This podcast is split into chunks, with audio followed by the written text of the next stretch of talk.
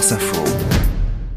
Jean-Christophe Augier, côté BD, avec une autobiographie de Johann Sfar. 150 albums en 30 ans, ça fait un contron, 5 albums par an en moyenne, et ça donne le vertige, mmh. sans compter quelques films, des romans, des toiles, c'est incontestable. Johann Sfar est un boulimique du dessin, un graphomane impénitent, un créateur forcené, qui parle de lui, d'abord, même quand il fait des fictions, et évidemment quand il pratique l'autobiographie. L'an dernier, sous le titre La synagogue, il se souvenait de son adolescence à Nice et convoquait la figure de son père avocat.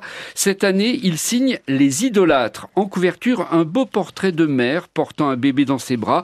Le bébé, ce pourrait être lui, la mère, celle qu'il n'a pas beaucoup connue, car elle est morte alors qu'il était enfant. Et encore, il ne l'a appris que très tard. Officiellement, elle était en voyage.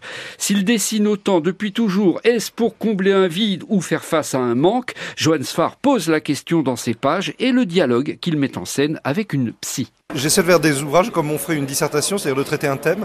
La synagogue, ça parlait de virilité, de masculinité, de devoir envers les ancêtres, si on veut. Les idolâtres, c'est l'inverse, ça parle de transgression. Et ma petite transgression, ça a été le dessin. Ma mère étant décédée avant que j'ai 4 ans, elle était dessinatrice, elle était peintre. J'ai occupé cet espace.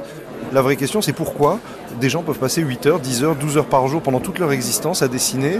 Et est-ce que ça s'appelle vivre ou est-ce que ça s'appelle au contraire faire de l'idolâtrie, c'est-à-dire consacrer sa vie à autre chose que vivre? Et c'est une question assez vaste parce que finalement toute la civilisation occidentale tient sur l'idée de la représentation. Il ne vous étonnera pas d'apprendre que Sfar a fait des études de philosophie. La sensation qui se dégage de cette lecture est celle d'une frénésie, d'une urgence à tout poser sur la feuille avant de disparaître à son tour.